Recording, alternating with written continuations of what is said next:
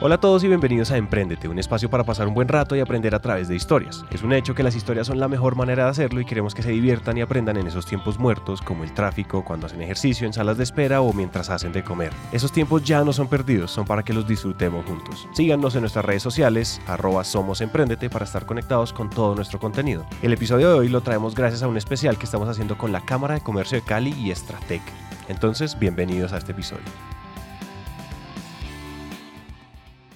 Todos los mercados y todas las empresas van madurando con el tiempo. Cuando todo se logra estabilizar y hay un ritmo definido de las cosas es cuando llega un momento decisivo para estas empresas. Sale una empresa nueva e innovadora que cambia la dinámica de este mercado o los grandes jugadores deciden abrir el camino a punta de innovación. En el episodio de hoy estamos con Juan Fernando Jiménez, el CEO del grupo Listos, un personaje que decidió aventurarse en un camino lleno de riesgos para hacerle frente a la maduración de los mercados tradicionales e innovar a través de la inversión.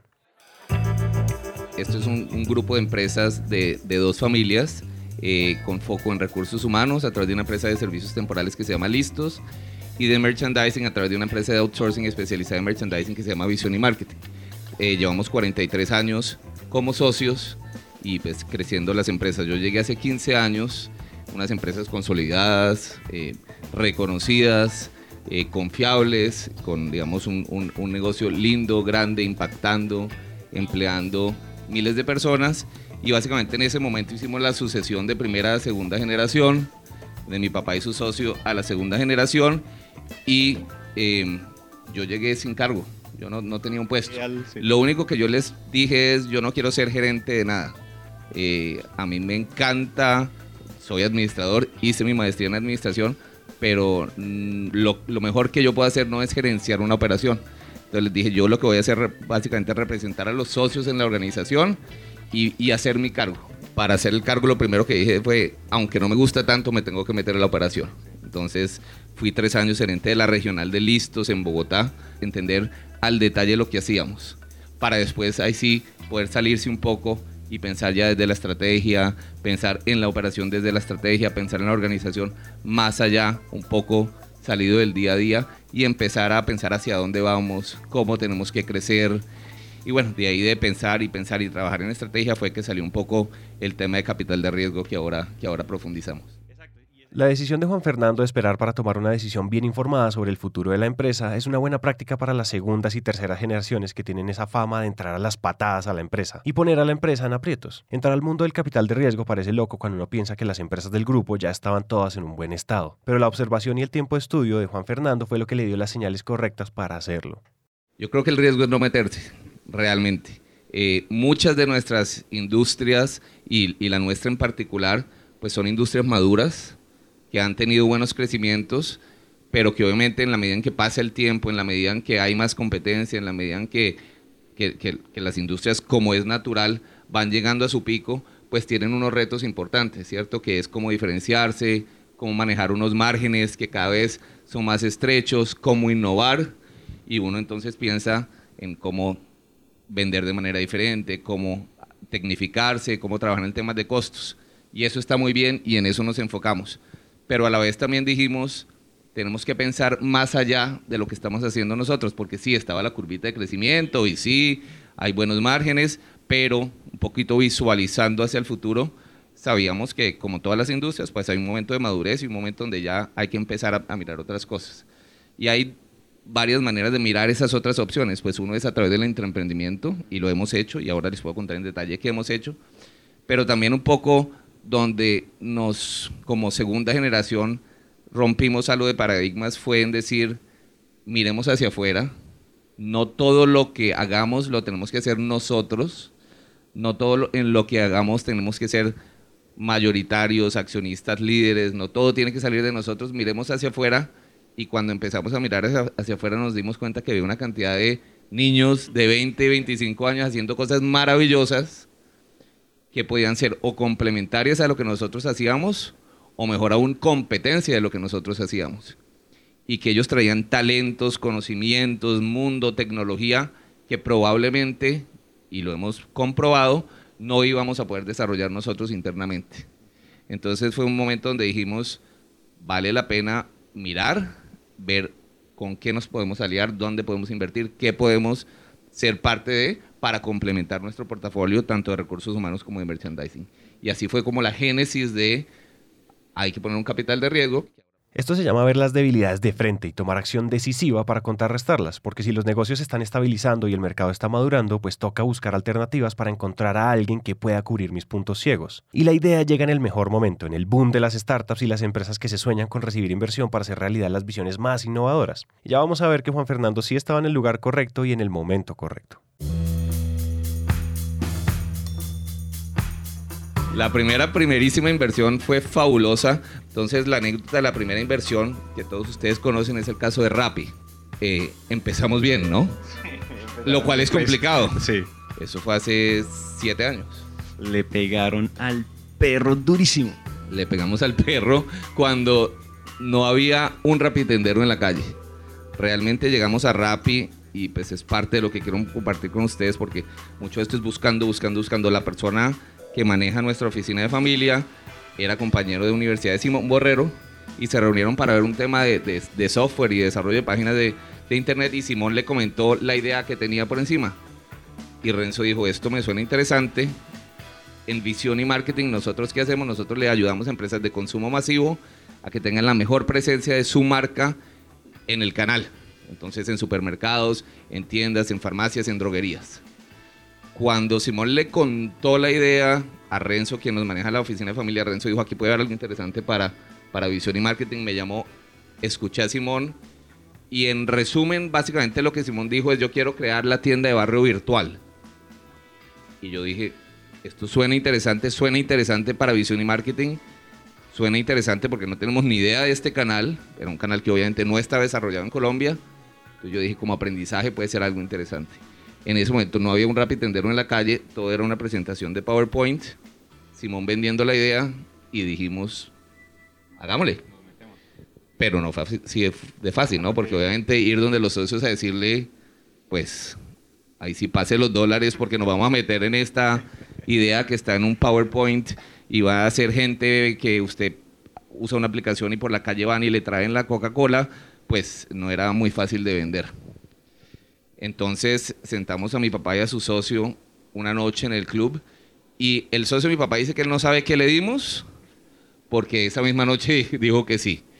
Y yo creo que nosotros, en, la inexperiencia de que estábamos vendiendo, pues creo que vendimos y la emoción de pertenecer a algo que podía ser interesante, pero sobre todo vendimos, y creo que eso es lo cierto y eso es lo correcto, vendimos a un gran emprendedor en quien veíamos potencial y por nuestro lado les dijimos, mire, capital de riesgo, 99% de probabilidad de que esto se vaya a la basura, pero por lo menos lo que les prometemos es que vamos a aprender y que lo que haga Rappi hasta donde llegue, pues lo vamos a absorber de conocimiento y le va a servir a visión y marketing para poder ir a hablar con sus clientes sobre un nuevo canal, sobre una nueva forma de comercializar productos. Y entonces ese es, ese es el único, digamos, retorno sobre la inversión que les garantizamos y así muy rápidamente en una noche los convencimos. Aunque todos sabemos lo que es Rappi hoy, en esa época todo se estaba inventando mientras se hacía, algo así como pues que se estaba armando el paracaídas en el aire, porque en la etapa más temprana de una empresa siempre pasa de todo, pivotes, software, clientes, hay incendios en todas partes y toca ir consolidando la empresa paso a paso. Pero eso es algo que en esa época no estaba tan claro para Juan Fernando y para el grupo. Ahora sí tengo el cheque y ahí empezamos a sufrir, porque al, principio y por mucho tiempo, eh, Rappi cómo conseguía que la gente bajara la aplicación, salían. ¿Cómo? Con donuts. Con donuts, exactamente. Entonces salían al parque a regalar donuts. Entonces el socio de mi papá, que es calvo, se le paraba el pelo porque decía, ¿qué es, esto, ¿qué es esto que nuestra plata está yendo en donuts? Y entonces al otro día salía una promoción del 50% de su, de su mercado gratis. Y él decía, ¿qué es esta locura? ¿Qué es esta manera de botar la plata? Esto no tiene sentido. Y obviamente cuando uno ha manejado empresas tradicionales, donde el PIB es importante, donde uno mira los gastos al centavo, donde pues cada ingreso tiene un costo, tiene un gasto y al final tiene que quedar algo abajo, pues empezar a ver una manera no tradicional y que no conocíamos eh, de crecimiento y de captar clientes y de, hacer awareness, pues no, no, no fue fácil, no fue fácil. Y era una una lucha continua de que, están haciendo, se enloquecieron, esto no tiene sentido, pero bueno, ahí seguimos aguantando y aguantando. Tuvimos un rol muy activo, muy activo, y eso es, digamos, una de las grandes ventajas de, de apostarle a los emprendedores desde el principio. Nosotros, yo te diría que por lo menos en los primeros dos años, eh, primero le presentamos a Rappi a muchos de nuestros clientes, entonces la primera vez que Rappi se sentó con P&G, la primera vez que se sentaron con Nestlé fue a través de visión y marketing. Entonces nuestro rol fue ahí claro y activo de, hacer esa vinculación comercial. Lo sentamos con algunos eh, empresarios que dijeron, no, no, no, yo mi marca no, yo cómo la voy a, yo cómo voy a poner mi marca con este, con este emprendimiento, nada que ver. Obviamente al año, a los dos años se arrepintieron. Entonces tuvimos un rol muy activo comercial y tuvimos un, un rol muy activo, pues, eh, un ejemplo particular, la prueba piloto fue como a 10 cuadras a la redonda de mi apartamento. Entonces nosotros literalmente teníamos un, un, un chat donde pues el que se quejaba uno le mandaba, mire, es que no le llegó la hamburguesa y al principio casi que éramos parte del servicio al cliente del emprendimiento. Y, y de alguna manera también con, con, los socios fundadores teníamos un rol pues de como de, no sé, de, de retroalimentación, de pensar en la estrategia, que una estrategia que, que evolucionó muy rápidamente. Ahí tengo una anécdota que yo, que yo cuento porque me llena de orgullo un, yo, de nuevo, estudié administración de empresas, hice mi MBA y uno en el MBA, una de las cosas que aprende de, de texto es foco, foco, foco, foco. ¿no? Hay que definir uno qué es y lo que es hay que seguirlo a profundidad. Entonces, nosotros entramos a Rappi porque Rappi iba a ser la tienda virtual de los barrios, ¿cierto? A los dos o tres meses Simón, Simón llega y nos diga, no, ahora vamos a traer el supermercado y vamos a traerle el almuerzo y además vamos a hacer eventos. Y yo le dije, Simón, te enloqueciste. El circo, el circo. Qué falta de foco. Vos no puedes hacer, vos no puedes ser todo para todo el mundo. Menos mal no me escuchó. Menos mal no me hizo caso. Él tenía claro y me lo dijo en ese momento, no, no, Juan Fernando, aquí el futuro de estas aplicaciones es que, es que Rappi te sirva para todo. Y yo dije, no, te desenfocaste. Aquí sí, esta plática se perdió. Porque tenías que, me dijiste que ibas a hacer la tienda de barro y ahora me estás diciendo que vas a hacer el supermercado y la droguería y el que monta eventos, y en ese momento se pusieron a montar eventos, y, pero lo que hacían era rápidamente probaban algo y si no servía lo cerraban. Lo de los eventos lo probaron yo creo que 15 días y no sirvió y lo cerraron. Lo de los supermercados evidentemente funcionó y lo de los y lo de los restaurantes evidentemente funcionó y después que iban a que iban a hacer el cajero de la gente evidentemente funcionó. Entonces la anécdota es Sí, éramos retroalimentación, pero afortunadamente en algunas de las cosas importantes no nos prestaron atención porque él tenía claro que Rappi tenía que ser la aplicación donde uno fuera para lo que necesitara.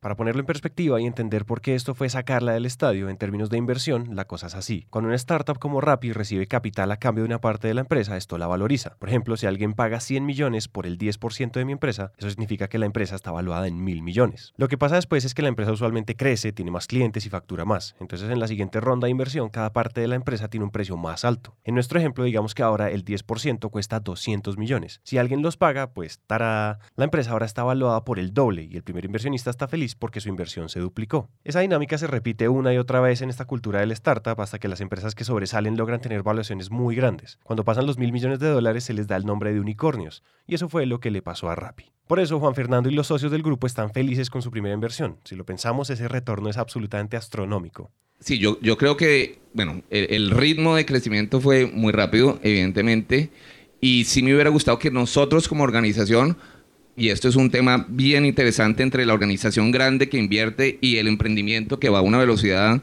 10 veces más rápida que la organización grande. Me hubiera gustado que, como organización le hubiéramos dado más importancia, más tiempo, hubiéramos metido gente de nuestra organización en el emprendimiento para realmente esa promesa que le hice a los socios de, de absorber conocimiento, la hubiéramos podido hacer de una mejor manera. Son dimensiones que están por encima probablemente de lo que uno se, pensaba. Evidentemente, la visión que han tenido los emprendedores es, es increíble. Eh, el, el, mérito es todo ellos y el mérito de ellos es, es haber visto el potencial que tenía esta aplicación en Colombia y en Latinoamérica, salirse del entorno, ir a buscar, digamos, ahí sí, plata grande y grandes millones de dólares por fuera. Eh, pues para nosotros es un orgullo ser parte de la organización, es un orgullo haber trabajado con Simón y con los fundadores eh, al inicio y pues básicamente lo tomamos como, como, como un, una primera inversión donde nos, nos fue demasiado bien eh, y sobre todo de nuevo en esta conexión con este mundo de jóvenes que están haciendo cosas maravillosas y pues de ahí obviamente lo que queremos es poder replicar esa experiencia en las otras inversiones que hemos hecho, sabiendo que probablemente eso no se repite. Y eso hay que tenerlo claro. Mirando al futuro y pensando que un solo gol no significa que el partido se acabó, Juan Fernando tiene un plan de inversión para seguir adelante. Lo interesante es que la estrategia suena contraintuitiva, porque no se trata de dinero, sino de la gente. El factor primordial, el primero, segundo y tercer factor es la persona.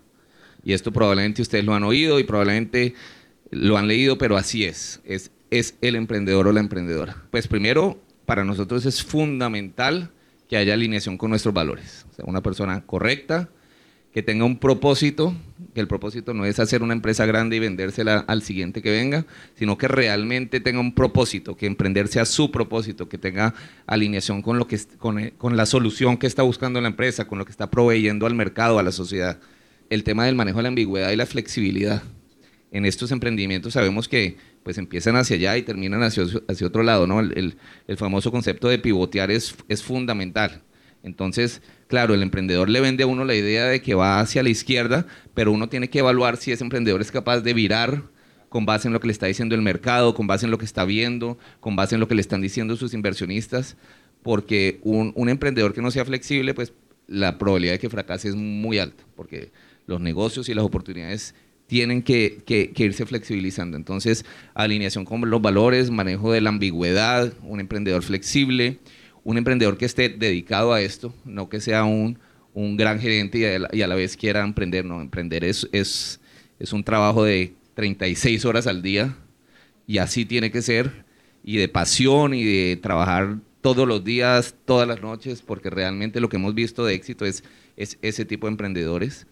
Eh, y por nuestro lado, pues un emprendedor que esté trabajando en alguna de las tres áreas donde nosotros conocemos, porque de alguna manera podemos apalancar ese crecimiento con nuestras relaciones comerciales, con nuestro conocimiento y ya, digamos, con el ecosistema donde hemos invertido, pues entre las empresas hacemos que se conozcan y que se construyan entre ellas. Nosotros creemos que así es. Capital hay y es muy fácil de conseguir. Plata hay. Lo que no hay tanto es Smart Capital y es esa posibilidad de de aportar valor a esos emprendedores, aportar la experiencia, hacer uniones, hacer alianzas, eh, trabajar con los emprendedores que trabajen entre ellos, eh, hacer sinergias y eso creemos que es un valor importante, probablemente más importante que el dinero. Creo que hemos generado muchísimo más valor con esas alianzas, con ese conocimiento, con esa retroalimentación, siendo parte de sus juntas que con el dinero que les damos. Y realmente lo que buscamos es emprendedores que valoren eso, porque dinero lo pueden conseguir de muchas fuentes, pero el dinero inteligente es el, es el, es el más importante.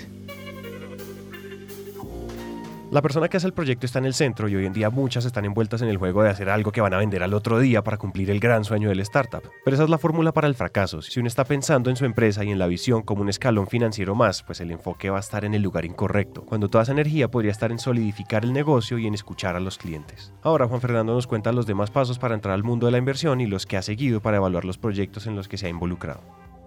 Yo lo que creo que lo primero es que tiene que ser una decisión estratégica eh, interna de la empresa de hacer una apuesta y una apuesta con un altísimo nivel de riesgo.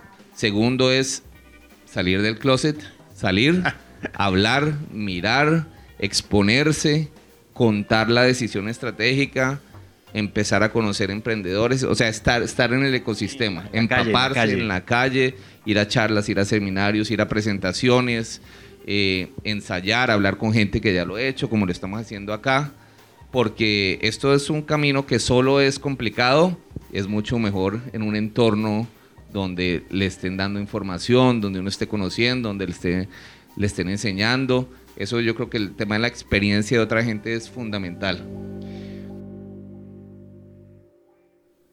Y tercero, nosotros por lo menos tenemos un marco conceptual de cómo analizamos esas inversiones, entonces tener un marco conceptual propio. En nuestro caso, ¿cuál es? De nuevo dije, primero, segundo y tercero gente, el segundo factor que miramos es, el, es la oportunidad. La oportunidad tiene que estar en uno de nuestros tres verticales. Para nosotros, nuestra decisión fue, vamos a invertir en emprendimientos que entendamos. Tercero, entender el contexto. Saber que de nuevo los mercados cambian, las regiones cambian, la política cambian, pero que el emprendedor y que la organización entienda el contexto en el cual se está moviendo. Y el cuarto punto que miramos nosotros es lo que se llama el deal como tal. El compro, tú me vendes, yo compro por este valor En cuánto me vendes, cuánto compro y si yo pienso que es justo. Estos criterios son como hacer la tarea bien hecha, empaparse del tema, no dejar pasar los detalles, informarse muy bien y hacer un marco conceptual para tomar decisiones. Esos son pasos súper clave. Afortunadamente el ecosistema de emprendimiento en Colombia está avanzando un montón y hay muchas personas dispuestas a ayudar, a asesorar o a ser mentores. Y eso ya es una ventaja muy grande. Solo que ese tren no va a salir de la estación si no hay un requisito crucial en una organización. Yo creo que hay que abrazar la innovación más allá de, que está de moda y que todo el mundo y todos los consultores hablan de eso y que todas las empresas están montadas en, ese, en esa moda. Alguien en este momento está pensando cómo hacer lo que todos nosotros hacemos de manera más barata, con un mejor servicio al cliente, utilizando tecnología evidentemente en todas las industrias y, y esa competencia se está gestando. Tener la humildad de saber que esa innovación hasta cierto punto la podemos hacer internamente, pero que también hay que salir a buscarla en el mundo y, pasar de, de, nuevo de la moda y del consultor y de, y de, traer ideas y charlemos sobre las ideas. Pegar posts en la pared. Exactamente, a realmente pues poner la plata donde uno está hablando. Para terminar, queremos darle las gracias a Juan Fernando por mostrarnos que la plata se consigue fácil, pero que lo más importante es el capital inteligente. Esperamos que este episodio les haya servido de algo. Si así fue, compartan nuestro contenido. Al final nuestra misión es que más personas nos escuchen y que sean más personas las que encuentren inspiración útil. Recuerden que el canal más directo entre ustedes y nosotros es WhatsApp. Escríbanos y cuéntenos qué les gusta, qué les gustaría que hiciéramos y qué creen que podemos mejorar. El número es 317-316-9196. Ahí va de nuevo, 317-316-9196. Esto es Emprendete, gracias por escuchar.